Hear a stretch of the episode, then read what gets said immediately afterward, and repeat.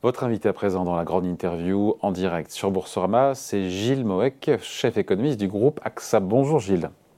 Bonjour. Comment ça va? Très bien. Bon, l'inflation, on a eu les chiffres intéressants parce que pour moi, il y a une différente grille de lecture possible sur ces chiffres d'inflation américains. Euh, ça ralentit plus que prévu au mois de mars, euh, des prix à la consommation qui sont en hausse donc de 5% sur un an. C'est mieux que les 5,2% qui étaient attendus par, par les marchés. On est au plus bas depuis deux ans. On se rappelle qu'on était à 9% en glissement annuel au mois de juin dernier. On était à 6% d'inflation. Voilà, on se dit que la désinflation, voilà, elle est, elle est bien en marche. Ça fait 9 mois que ça ralentit. On y est. Preuve que les hausses de taux, d'intérêt, ça marche, ça fonctionne, ça produit des effets. Sur euh, l'inflation euh, totale, hein, totale. Totale, voilà je pense que la politique monétaire n'y est pas pour grand chose. C'est-à-dire que ce qu'on a là, c'est l'impact un peu mécanique euh, euh de la correction des prix de l'énergie qui a permis de faire ralentir cette, inflation totale. Mais l'inflation sous-jacente, elle, euh, continue à rester bloquée.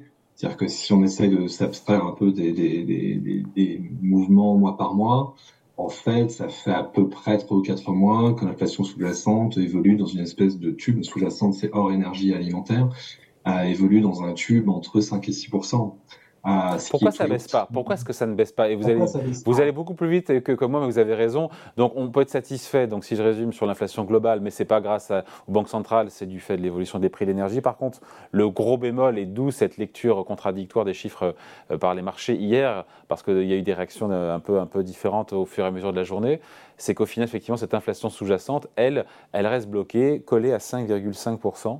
Pourquoi ça baisse pas alors? Pourquoi ça ne baisse pas Alors, euh, il y a quand même un phénomène important aux États-Unis, euh, c'est euh, l'accélération des salaires qui a quand même été forte en, en 2022 sous l'effet de changements structurels, baisse de taux participation, mais aussi sous l'effet d'une surstimulation de l'économie en, sortie de, pandémie. Donc ça, ça, ça a un effet sur un certain nombre de, secteurs, en particulier le prix service, qui tendent à être très sensibles aux variations salaires.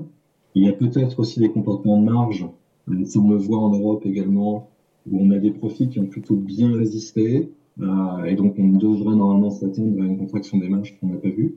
Euh, donc, Alors on, vous entend, je, pardon, je vous coupe Gilles, on vous entend pas très bien, je sais pas peut-être au niveau du micro. Je sais pas comment.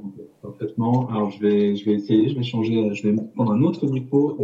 Voilà, on est en direct, c'est comme ça, c'est des choses, mais c'est pour être sûr qu'on ait une meilleure qualité parce que là c'est pas. Ah, si ça marche mieux, ça marche mieux? Ouais, c'est beaucoup mieux, c'est beaucoup mieux. Eh ben voilà, voilà, très bien. Euh, donc oui, euh, pourquoi, pourquoi ça, ça, ça résiste, pourquoi ça ne veut pas ralentir?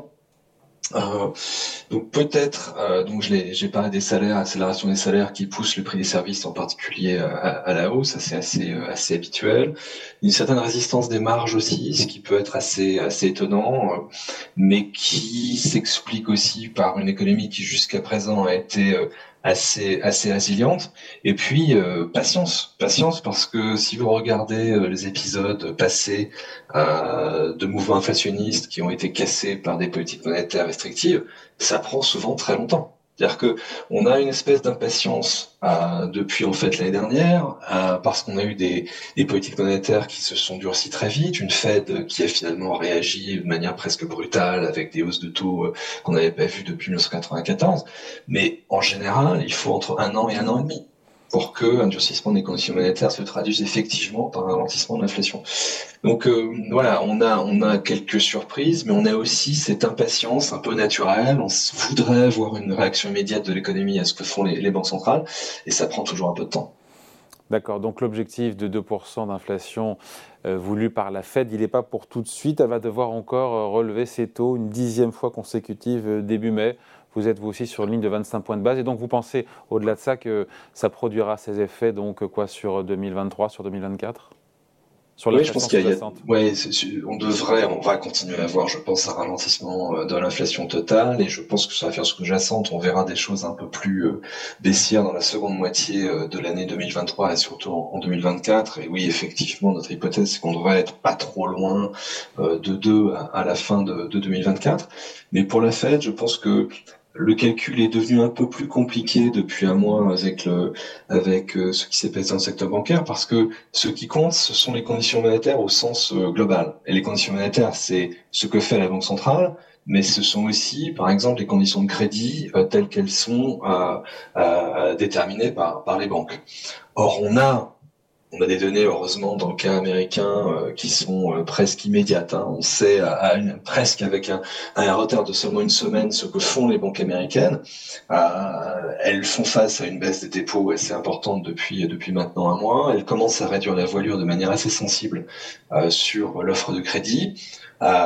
et donc, on a peut-être une Fed qui, du coup, n'est pas obligée d'aller aussi loin dans ses taux directeurs que ce qu'elle aurait fait sans blocage euh, dans le secteur bancaire, mais au moins 25 points de base de plus, oui, je pense qu'à ce stade, c'est sans doute euh, l'hypothèse la, la, plus plausible. Et sûrement la dernière hausse de taux, parce que mécaniquement, encore une fois, cette mini euh, panique bancaire américaine a contribué, en tout cas à alimenter, à assécher donc cette, cette distribution de crédit, ce qui aura un impact qui, qui voit une, une hausse de taux implicite de quoi? C'est compliqué de 25, 50 points de base C'est compliqué, il y a eu tout un tas d'estimations diverses à varier, ça pouvait représenter entre 25 et un point de et un point de, hausse de taux. Et la réalité, c'est qu'on n'en sait rien parce que euh, le, grand choc qu'on a eu sur le comportement des banques euh, C'était il y a trois semaines, la semaine du 15 mars, où là on a vu euh, une érosion des dépôts extrêmement rapide dans les petites banques américaines et une très forte montée du refinancement auprès de la Banque centrale.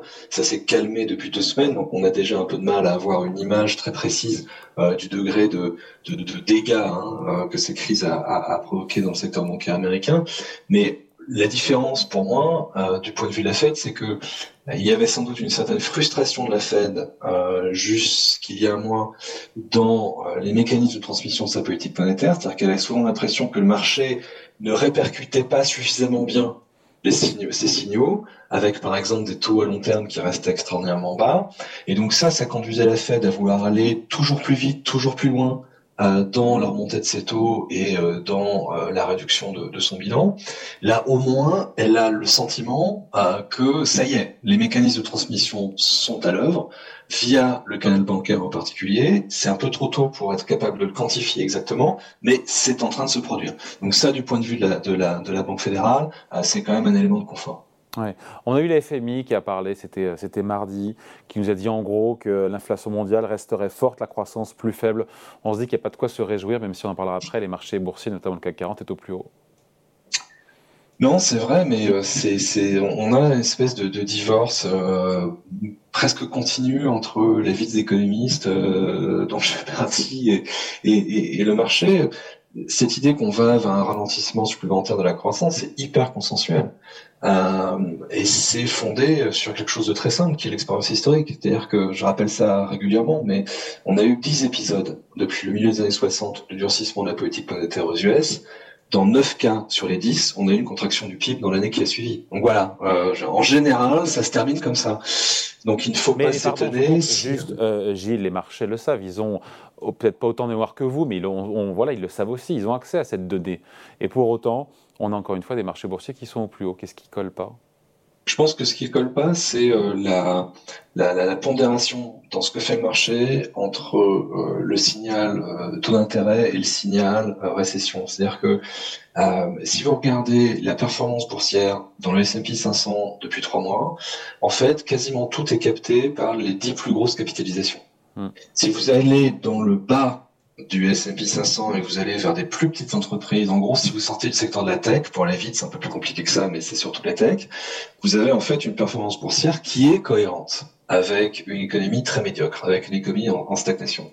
Mais ce qui est en train de se passer, c'est comme il y a ces révisions à la baisse du niveau des taux d'intérêt sur le moyen long terme, eh bien vous avez les entreprises qui sont très dépendantes euh, du leverage, en particulier les boîtes de la tech, qui en profitent. Donc il y a une espèce de disjonction entre euh, ce qui est vécu par euh, ce que j'appellerais la, petite Amérique, c'est-à-dire euh, les, les, les, les, les États-Unis, des, des, petites boîtes, des petites capitalisations. On, là, on voit vraiment un début de correction parce que l'économie va, va ralentir et c'est intégré par le marché.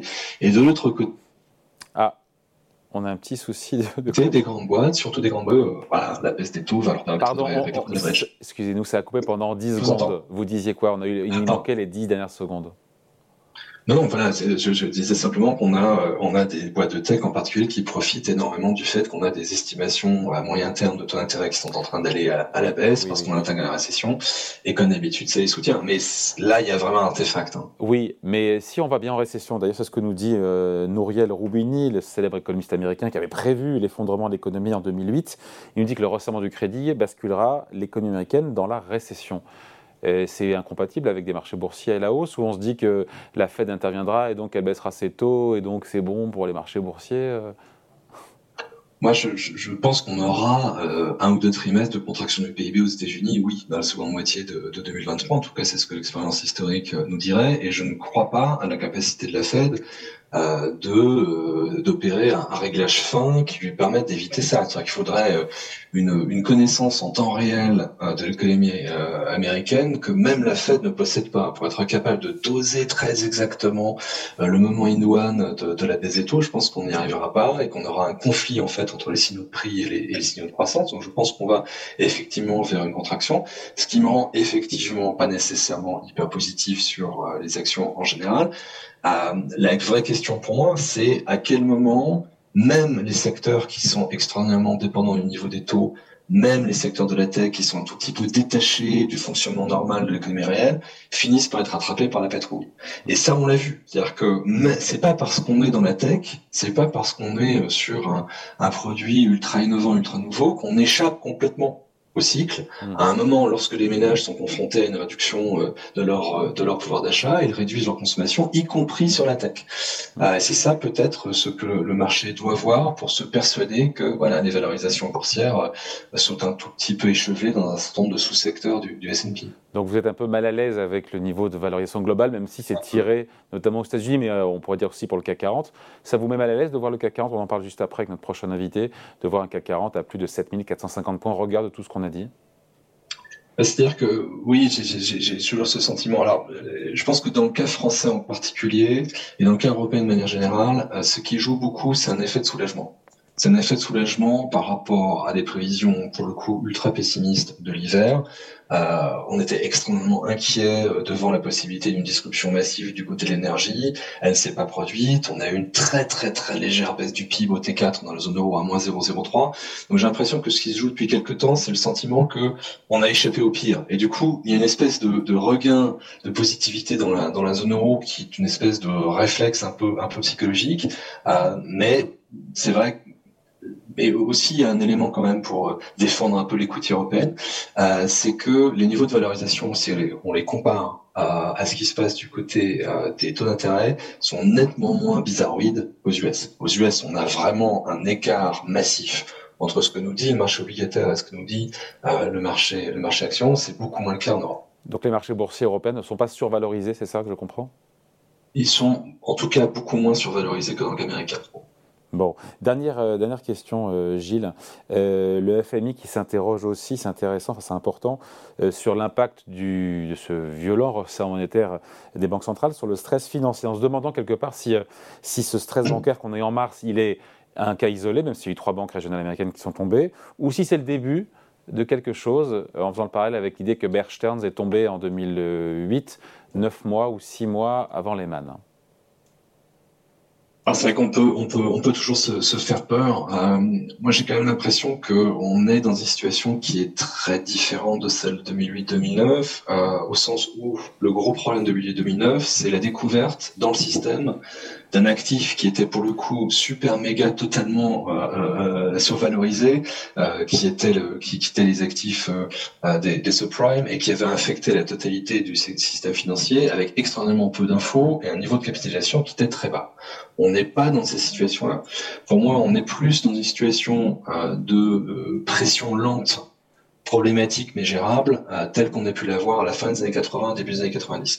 Moi, l'élément historique que je trouve le plus ressemblant, c'est euh, celui euh, de, la fameuse crise des saving and loans aux US dans les années 80.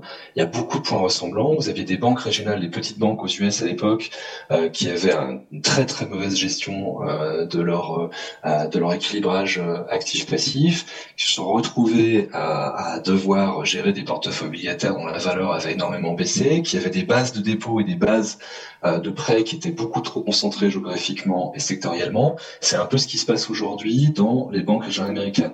Mais la crise des saving loans des années 80, elle a pu être gérée dans le temps sans casse massive. Et là, c'est très très différent, l'espèce d'explosion en plein vol qu'on avait eu en 2008-2009. Donc, euh, pour répondre plus clairement à votre question, je pense qu'il y a une question de fond à se poser euh, dans le secteur bancaire américain euh, on a réussi à, endiguer le choc avec une, approche de la Fed qui a été quand même extrêmement généreuse.